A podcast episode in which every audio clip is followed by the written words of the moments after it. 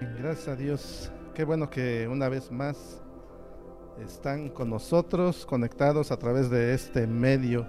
Les damos la bienvenida y les deseamos que el Señor les siga bendiciendo a todos nuestros hermanos de la iglesia y a todos eh, los que nos estén mirando, los amigos, familiares. Eh, les damos la bienvenida. Queremos meditar con ustedes la palabra de Dios eh, como lo hacemos cada domingo. Eh, y hoy queremos compartirles algo que el Señor puso en nuestra, nuestro corazón. Y para esto vamos a ir al libro de Corintios, primera de Corintios, versículo 2, capítulo 2, versículo 12. Dice así, nosotros no hemos recibido el Espíritu del mundo, sino el Espíritu que procede de Dios para que para que andemos en, para que entendamos lo que por su gracia Él nos ha concedido. Voy a darle otra vez lectura. Nosotros no hemos recibido el Espíritu del mundo, sino el Espíritu que procede de Dios para que entendamos lo que por su gracia Él nos ha concedido. Bueno, hemos estado compartiendo la palabra de Dios y nosotros eh, eh, la palabra de Dios es bendición para todos nosotros. Por eso eh, le pusimos como título este tema, somos bendecidos en Cristo. Nosotros desde el momento que creímos en nuestro Señor Jesucristo como nuestro Salvador, desde ese momento ya somos bendecidos. Y dice la palabra que desde el momento que nosotros aceptamos a nuestro Señor Jesucristo como nuestro Salvador, ya somos sellados con el Espíritu Santo. Entonces, desde el momento que nosotros recibimos a Jesús como nuestro Señor, como nuestro Salvador, ya somos bendecidos. Recibimos tantas bendiciones que a veces tal vez no nos damos cuenta de cuánto nosotros eh, estamos siendo bendecidos. Por eso es que hoy vamos a meditar acerca de esto, este tema. Somos bendecidos en Cristo. La salvación es el regalo más grande para, para nosotros, para la humanidad, pero también es el principio de una vida en victoria. Nosotros desde el momento que ya creímos que ya somos hijos de Dios, nosotros tenemos que vivir una vida en victoria, porque esas son las bendiciones de Dios, esas son las promesas de nuestro Dios. Eh, por eso es que Tú no te debes de sentir derrotado, tú no te debes de sentir desanimado, porque nosotros ya tenemos victoria en Cristo. Esas son las bendiciones que nosotros podemos disfrutar en Él. Dice en primera de Pedro 2, 1, 3. Por lo tanto, abandonado toda maldad y todo engaño, hipocresía, envidias y toda calumnia, deseen con ansias la leche pura de la palabra, como niños recién nacidos, así por medio de ella crecerán en su salvación, ahora que han probado lo bueno que es el Señor. Amén. Bueno, pues yo creo que nosotros, eh, eh, dice el primer versículo que leímos, que nosotros no hemos recibido el espíritu del mundo, ¿sí? Nosotros no hemos recibido el espíritu del mundo. Y el espíritu del mundo lo que eh, trae a nuestra vida es eh, maldad, engaño, hipocresía, envidia y toda calumnia, ¿sí? Sino al contrario, si nosotros ya recibimos el Espíritu de Dios, tenemos que desear con ansia la palabra, como los niños, dice, recién nacidos. Así, por medio de ella, vamos a crecer en nuestra salvación. Nosotros cuando recibimos nuestra salvación, la recibimos por medio de la fe, por medio de creer. Pero nosotros no nos tenemos que quedar solamente ahí, sino también tenemos que aprender. Por eso es que tenemos que meditar la palabra. Cuando nosotros estudiamos la palabra, nosotros conocemos a Dios y vamos a ir conociendo las grandes bendiciones que Él tiene para, para nosotros. Así que no te quedes solamente en que ya eres salvo. ahora medita, busca la palabra de Dios, escudriña la palabra de Dios, que ahí podemos encontrar las grandes bendiciones de nuestro Dios para nuestra vida. Eh, quiero meditar con ustedes acerca de cuatro verdades que nos enseña Pablo en este versículo de Primera de Corintios. La primera verdad es que no hemos recibido el espíritu de este mundo, como dice, nosotros no hemos recibido el espíritu de este mundo. Nosotros ya no somos manipulados por el espíritu del mundo. Si ya tenemos a Cristo, no podemos dejar manipularnos por el espíritu de este mundo. Dice en primera de Juan 2, 16, 17, porque nada de lo que hay en el mundo, porque nada de lo que hay en el mundo, los malos deseos del cuerpo, la codicia de los ojos y la arrogancia de la vida provienen del Padre, sino del mundo. Fíjense, esto es el espíritu del mundo, los, los malos deseos del cuerpo, la codicia de los ojos y la arrogancia de la vida. Esto no proviene del Padre, no proviene, no proviene del Padre, sino del mundo. Y sabemos que el mundo eh, eh, eh, está controlado por el enemigo. Entonces tenemos que quitar de nuestra vida el espíritu, el espíritu del mundo, el espíritu del enemigo. si ya tenemos a Cristo, ya no debemos de permitir que nos controle el espíritu del mundo. Nosotros no hemos recibido el espíritu del mundo, sino el Espíritu Santo que siempre debe dirigir y guiar nuestras vidas. Fíjense, a veces lo triste ah, que a veces vivimos es que hay eh, a veces algunos que, que pueden decir que ya son hijos de Dios, que ya son creyentes, que viven sus vidas eh, eh, influenciadas por el, por el Espíritu Santo, pero a la vez también permiten ser influenciados por el Espíritu del mundo. Algunos tratan de vivir en amistad con el mundo y a la misma vez en comunión con el Espíritu Santo. Y esto es algo que es imposible hacer.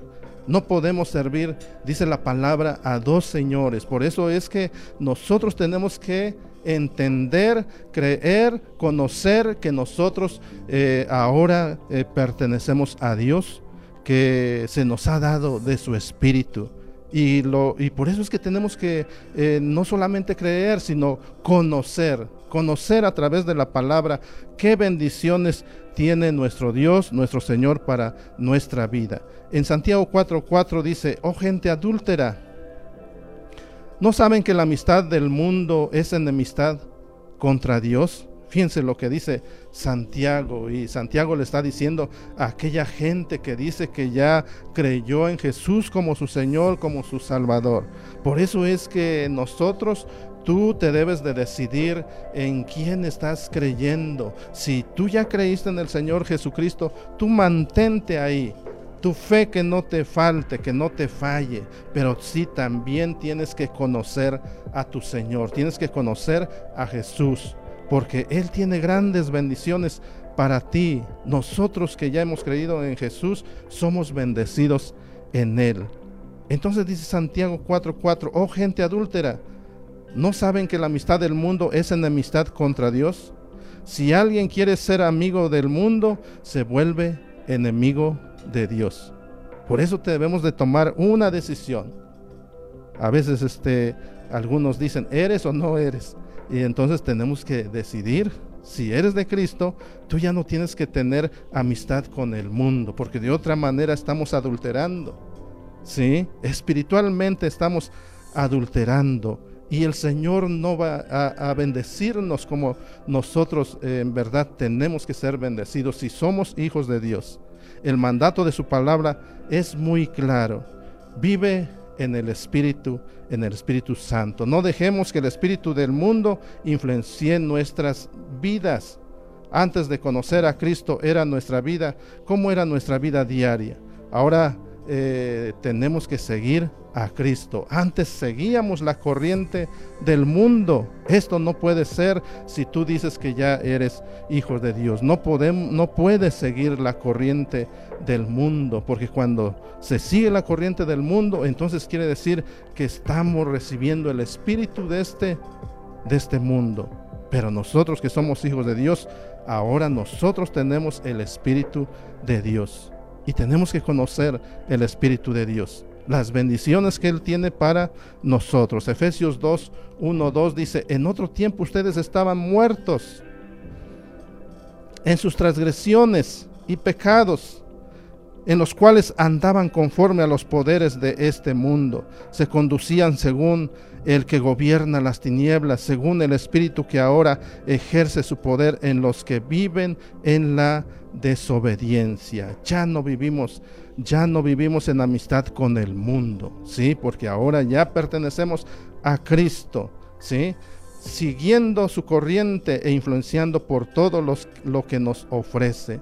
El mundo nos ofrece tantas cosas, pero nosotros no vamos a desistir, ya no vamos a caer. Ya hemos entendido que el Señor de ahí nos ha sacado nos ha sacado de las tinieblas y nos ha trasladado al reino de su amado Hijo. Entonces nosotros al recibir a Cristo no hemos recibido el Espíritu del mundo. La otra verdad es que hemos recibido el Espíritu que es de Dios. Nosotros hemos recibido el Espíritu de Dios. Y si tú ya recibiste el Espíritu de Dios, y tú ya creíste en tu Señor Jesús como tu Salvador, yo creo que tú ya has experimentado el gozo, la paz, la tranquilidad que solo Él puede, que solo Él puede dar. En Primera de Corintios 12, 12, 13 dice, de hecho, aunque el cuerpo es uno solo, tiene muchos miembros, y todos los miembros no obstante ser muchos, forman un solo cuerpo. Así sucede con Cristo. Todos fuimos bautizados por un solo espíritu para constituir un solo cuerpo, ya seamos judíos o gentiles, esclavos o libres. Y a todos se nos dio a beber de un mismo espíritu. O sea que Dios no hace diferencias, ¿sí? Todos podemos recibir su espíritu. Todos somos, eh, eh, y, todos los que hemos recibido de su Espíritu, tenemos que identificarnos, identificarnos como hijos de Dios. Todos los que hemos recibido de su Espíritu, todos los que hemos creído en nuestro Señor Jesús, somos los que formamos la iglesia. Un día yo eh, platicaba con un, con un hombre y platicando, él, me preguntaba, ¿eres cristiano? Y yo le contestaba, sí, ¿por qué me pregunta? Dice, porque luego lo noté. Y más antes él ya, ya me había visto y él me dijo, desde que yo lo vi, desde que lo oí hablar, cómo es su plática, yo luego pensé que era cristiano. Entonces fíjense, todos los que hemos recibido a Cristo tenemos identidad. Y nuestra identidad está en Cristo. Tú ya no hablas como hablan en el mundo. Porque eh, nosotros hemos dejado el espíritu del mundo. Yo creo que ahora que nosotros disfrutamos eh, del Espíritu Santo en nuestras vidas, desde el momento que yo recuerdo que recibí a Jesús en mi corazón, me vinieron muchas, muchas inquietudes, yo quería conocer más a Dios. Y en mi inquietud yo le decía a Dios, yo te quiero conocer, yo te quiero conocer. Hasta que Él vino, me bautizó y yo creo que nosotros necesitamos, cada uno de nosotros necesitamos el bautismo del Espíritu Santo porque de ahí viene el verdadero entendimiento. Si tú no has recibido la llenura, el bautismo del Espíritu Santo, tienes que pedirle a Dios que te llene, que te bautice con su Espíritu Santo. Y de verdad tu mente es cuando va a cambiar. Tus deseos van a cambiar. Tú vas a poder vencer. Porque a veces mucha gente dice, yo no puedo dejar el mundo, es que me gusta el mundo.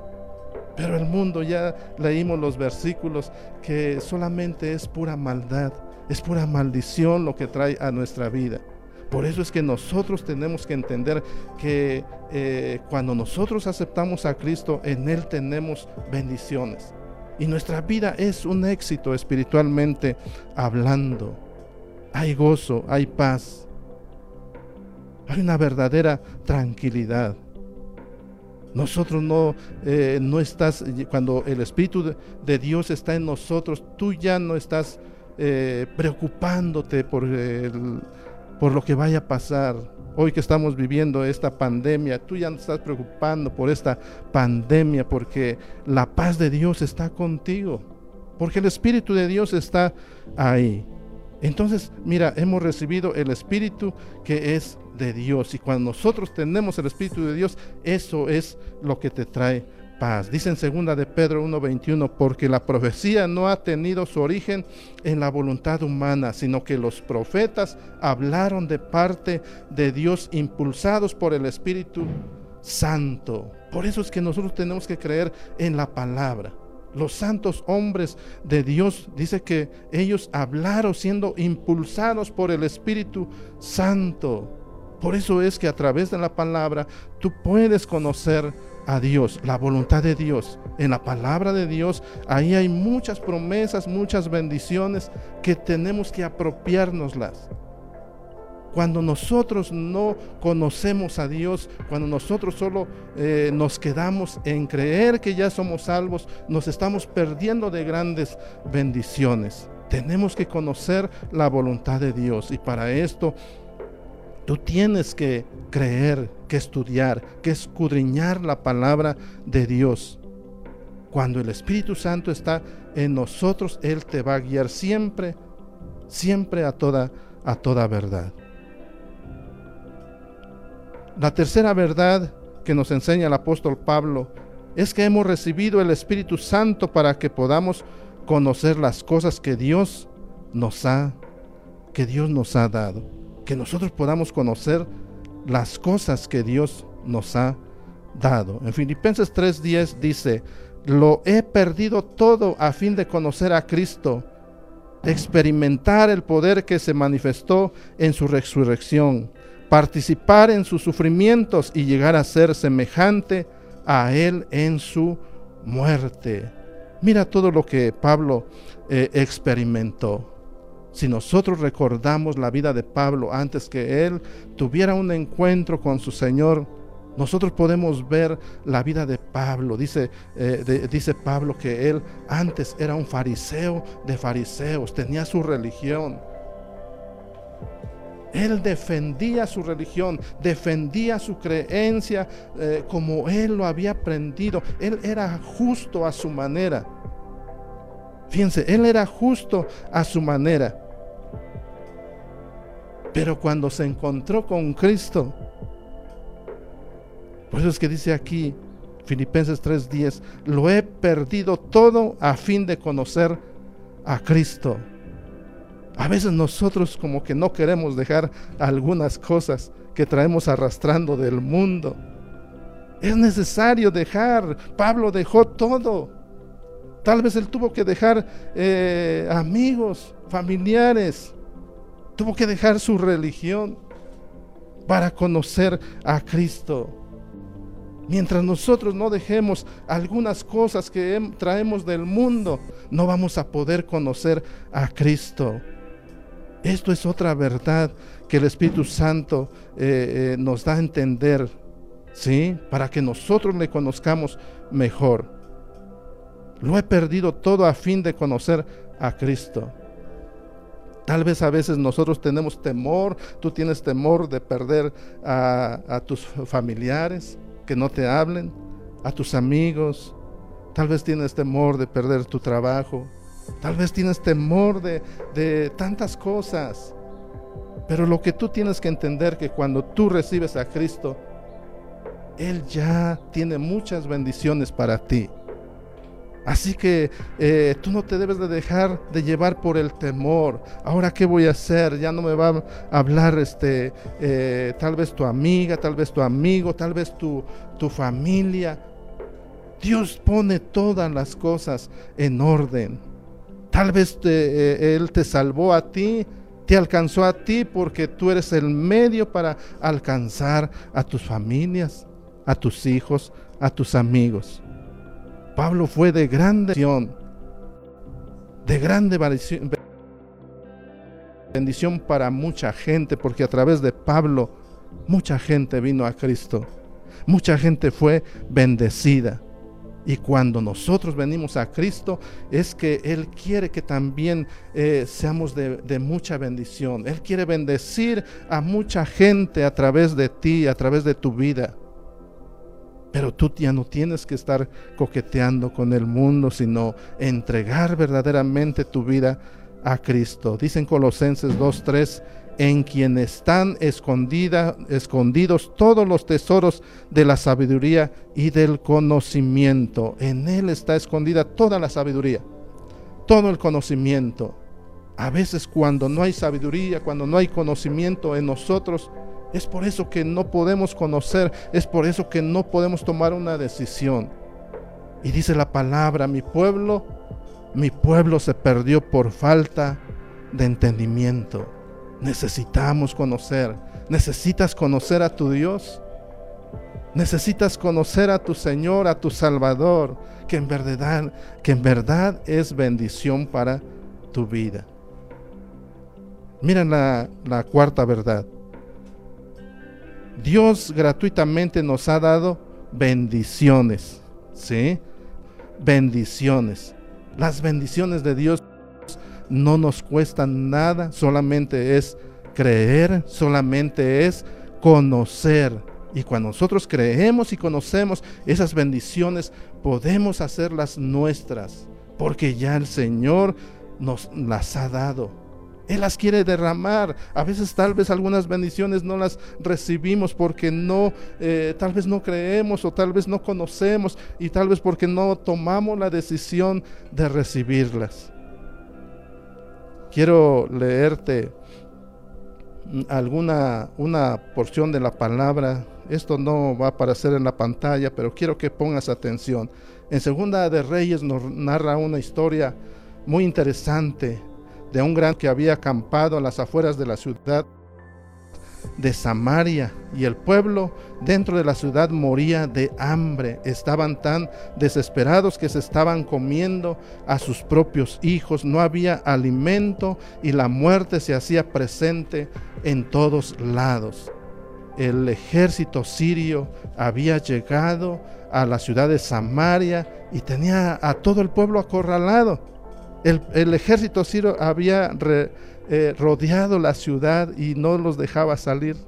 Y ya llevaban muchos días.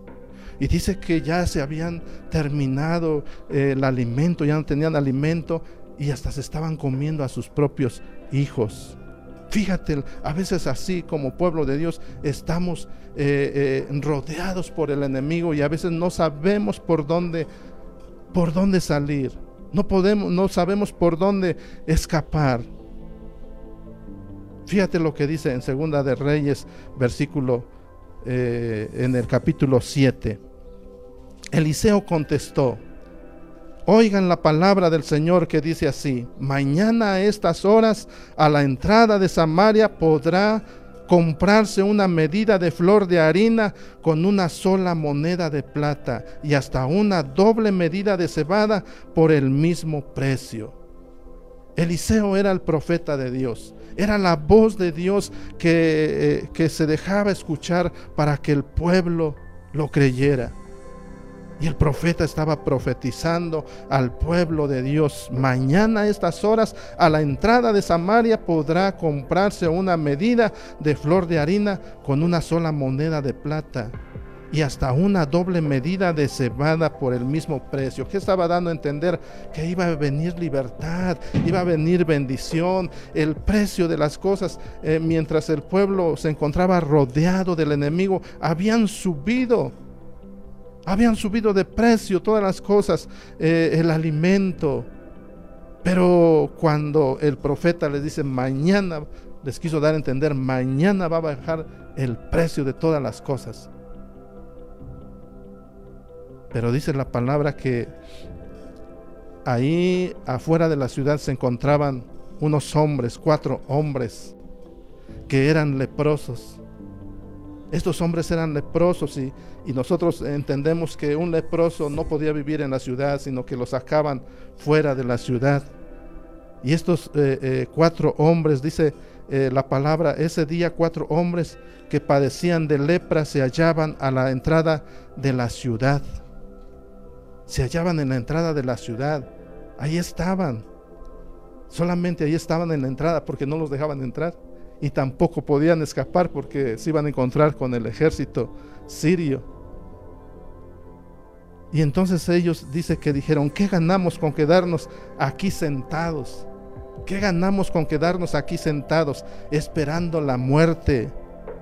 Se dijeron entre ellos, ¿qué ganamos? Tenemos que hacer algo. Igualmente nosotros tenemos que tomar decisiones. No podemos quedarnos ahí todavía sin recibir las bendiciones, sin saber de las bendiciones de Dios. Tenemos que hacer algo. Tú tienes que moverte, tienes que hacer algo al igual que estos hombres empezaron a hablar entre ellos. Eh, ¿Qué ganamos? Y dice el versículo 5, al anochecer se pusieron en camino. Dice que ellos eh, decidieron moverse, ponerse en camino y dijeron, vamos al ejército sirio. Fíjense, iban eh, directamente contra el enemigo. Vamos al ejército sirio. Si nos van a matar, que nos maten. De todos modos, si van a tomar la ciudad, nos van a matar. Pero ¿qué tal si nos perdonan la vida? No tenemos nada que perder. Vamos al ejército sirio para que nos den alimento. Y dice que al anochecer se pusieron en camino, pero cuando llegaron a las afueras del campamento sirio, ya no había nadie allí. El enemigo había huido, porque Dios dice que hizo eh, eh, sonar un ruido como de, de un grande ejército y el ejército sirio se espantaron y ellos, dice la palabra, que pensaron eh, que tal vez el rey de Israel había contratado a los hititas, a los, eh, el pueblo, al ejército egipcio para que vinieran en su ayuda. Y entonces ellos se espantaron y dejaron todo, todo dejaron sus, su comida, sus tesoros, sus animales y salieron huyendo. Fíjate, fíjate lo que es Dios. Y dice, al anochecer se pusieron en camino los cuatro leprosos, pero cuando llegaron a las afueras del campamento sirio, ya no había allí nadie. Ya habían huido. Entonces dice que ellos dijeron, ¿qué pasó aquí? ¿Qué pasó aquí? Dicen, pues eh, dice que empezaron a, a tomar de lo que había allí, de lo que habían dejado los, el ejército sirio y empezaron a carrear, a esconder algunas cosas. Fíjense, empezaron a carrear y a esconder algunas cosas. Comieron, se llenaron, pero después dijeron, no está bien. Esto no está bien.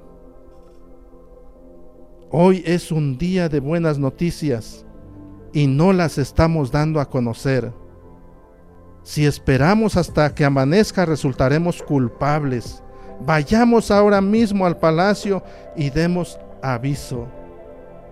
Y dice que dejaron todo y fueron al palacio, a la ciudad, y dieron aviso que, los, eh, eh, que el ejército sirio había huido.